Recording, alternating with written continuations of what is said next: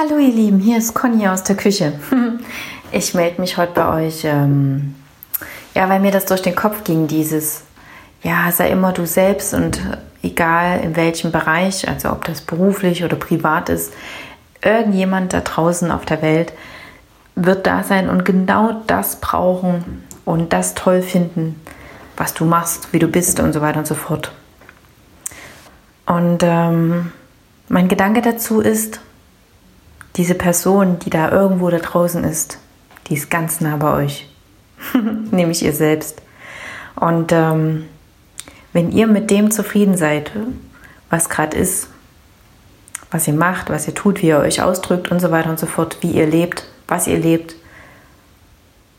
dann ist das alles schick.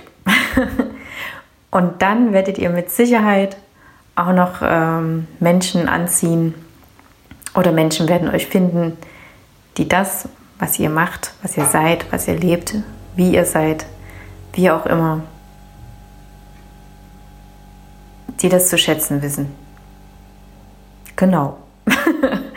ich äh, stelle euch mal was zu trinken hin, denkt mal drüber nach. Und ähm, dann hinaus mit euch ins Leben. Tschüss, bis zum nächsten Mal.